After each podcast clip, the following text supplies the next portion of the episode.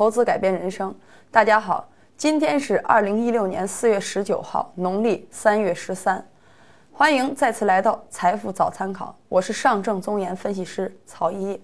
好了，接下来我们看一看海外的市场数据给了我们哪些指向性。从盘面上，我们可以清楚的看到，纳斯达克、道琼斯、标普五百等都是一个收涨的一个状态。那么道琼斯还创了这个之前的，在这个前阶段横盘前的新高。那么德国指数呢，也是一个收涨的这个。也是一个收涨的状态。我们看看日经，我们看从开盘开始，日经呈现一个跳空高开的这个局势。好了，总体呢还是我之前的一个判断，总体都在这个平稳的运行区间。那有的投资者就问了，他说：“老师，你经常说的这个整体，它这个宏观经济到底是处于整个这个欧美啊，包括日本，它到底处于一个什么样的宏观经济？”那我在今天的节目上，我大体说一下这样一个，我把这个整个做了一个梳理，我按的顺序是从它现在这个目前的这个，就是包括新闻热点和它的这个处境这个恶劣的这个情况，我来进行梳理。好了，我们看，首先我们从日本谈起。那么日本目前日元大幅升值是目前的一个市场上比较热点的话题。那么日本的安倍经济学它遭到了碰壁。使整个国家的通缩呢和消费及工资的这个增长，它处于一个停滞的阴影下，所以呢，整个经济呢在衰退的泥沼中爬进爬出。那么我们看到目前日本的这个负利率政策啊已然失效了，所以我们看我们现在看盘面，我们看一下这个汇率，我们看升值的时候还在这个区间徘徊，曾经最高达到一百零七。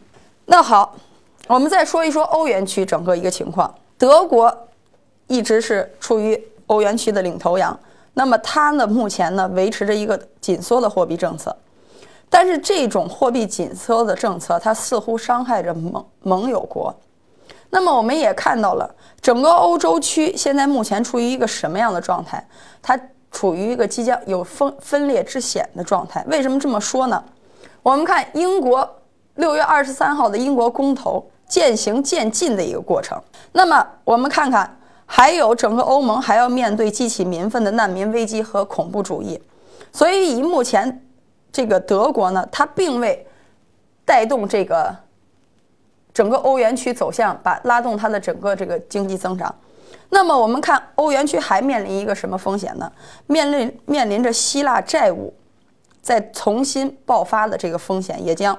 走向这个台前来，那么意大利的银行业呢，它也处于一个摇摇欲坠，这也是之前新闻上的一个热点，也是处于一个危机之之中。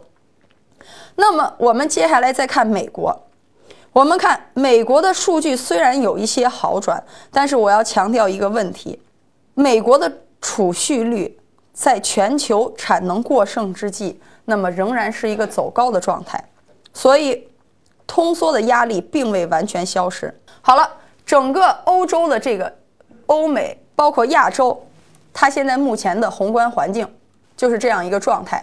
那么，我们把目光切回 A 股，再我再次强调一个观点啊，市场有些指数的同步性，它只是巧合，它不具有推理性，也就是说，它的逻辑不具有推理性。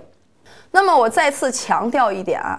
有些市场数据指数的同步，它一个同步，它只是一个巧合而已，它并不具有逻辑逻辑上的推理性。怎么说呢？我们来把这个目光转回到盘面，我们看一下原油。在这里我要说一点啊，这个原油我们看一下。目前这个原油，它昨天是呈现一个大幅低开的状态，最后有一个进行一个收尾回升的态势。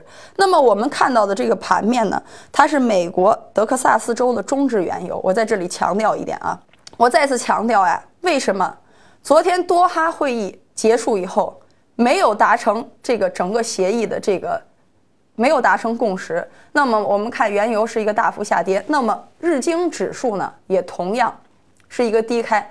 我在这里强调，日经指数是因为什么呢？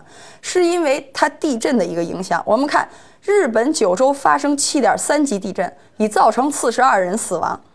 那么它所带来的，进而影响到的呢，是它的 GDP 不达预期，所以我们看到的日经指数也是一个呈现低开的状态。我在这里要强调什么？也就强调我之前这几天在节目中反复提到的市场情绪问题。我们看市场情绪的弦绷得非常紧，一有风吹草动，市场就会逐渐呈现出连连贯性。那么显然，昨天的映照到 A 股上，它也是一个低开的这个格局。所以，第一，我要借此两个例子说，注意一定要注意情绪的波动。第二呢，我说，那么有的人就开始说，就在很多财经评论就说了，是不是原油下跌了，这个日元等等一系列，它就会，呃，是有关联性的吗？其实不是。我再次强调一下，它们之间没有推理性，但是有。有关联性似乎不是很强。那么我们看 A 股，现在我们看一下 A 股整个 A 股市场。那么我们再把这个目光说到 A 股上。所以我再次强调，我今天行情在中段，在那个连线，请大家可以理解啊。我先这样说吧。那么，所以我再次讲到，我希望投资者在观看我这个节目的时候呢。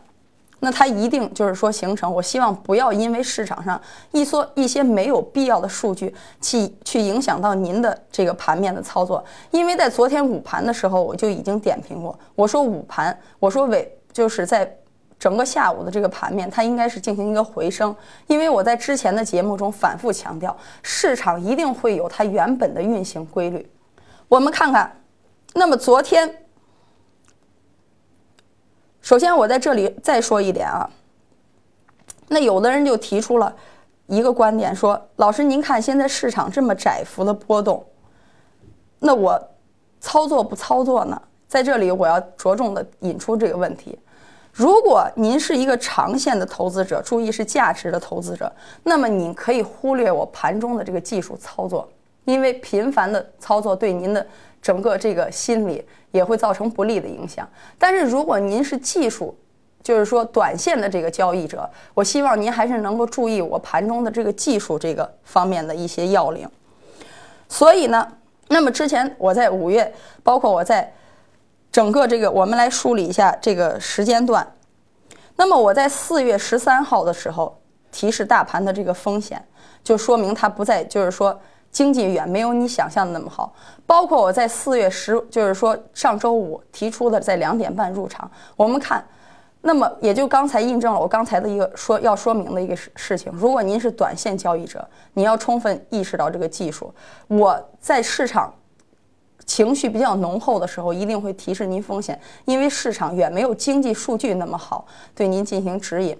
那么有的人就说了，那老师，那大盘一定要回调吗？这一点我要做一说明是什么？大盘目前我还没有发现，它就是说回调的概率是在逐渐加大，包括回调的幅度，在我的预期之下，它是一个逐渐加大的过程。那么如果盘面发生上扬，那么您记住，一定我会有合适的进场点，就像周五一样，我会提示您合适的正常进场点。在这里说，我说一个问题啊。因为我在盘中屡次提到的操作策略，我是具有前瞻性的，也就是说，我不像市场很多声音，我不再为市场的上涨和下跌找理由，而我的所有策略都具有前瞻性。那么我也会有时候忽略一一些因素，但是忽略之后，市场就是说忽略之后，就跟我刚才提到的，那如果市场上涨了，我一定还会帮你选择一个这个进场点。我们看，我们做 A 股一定要明白一个道理。不管做什么市场，我们都要明白这个道理。我们要尊重市场，即使短期之内我们看错了，我们可以调整策略，这个都无所谓。就像我在之前的节目中说到，一定要计划你的交易，交易你的计划，这样才能立于不败之地。好了，我在这里简单举一个例子吧。来，我们看看 A 股，我随便举的啊，我随便。这时候我真希望就是说有现场的观众能够。那么我们看啊。每一波的上涨行情，我们看，咱们用前面的事情说，后面的这个咱们先不说。我们看这一天，从这一波上涨行情，最低价八块三毛三，到了二零一六年的二月二十二月十九号呢，它最高在十五块五毛钱。那么能够从最低价拿到最高价的投资者，我觉得这个市场几乎没有人。如果有人，这个人这个他不是人，他是神。所以我要告诉大家一个什么道理呢？任何一个一波的上涨，我们不可能从最低点去拿到最高点。那么包括因为市场正在更新啊，包括这个从四四十九拿到最高，然后卖出。您记着，在市场的行情中，你只能做一段行情，而不能把握住全局的行情。你一定知道最高点发生在哪，或者一定知道最低点发生在哪。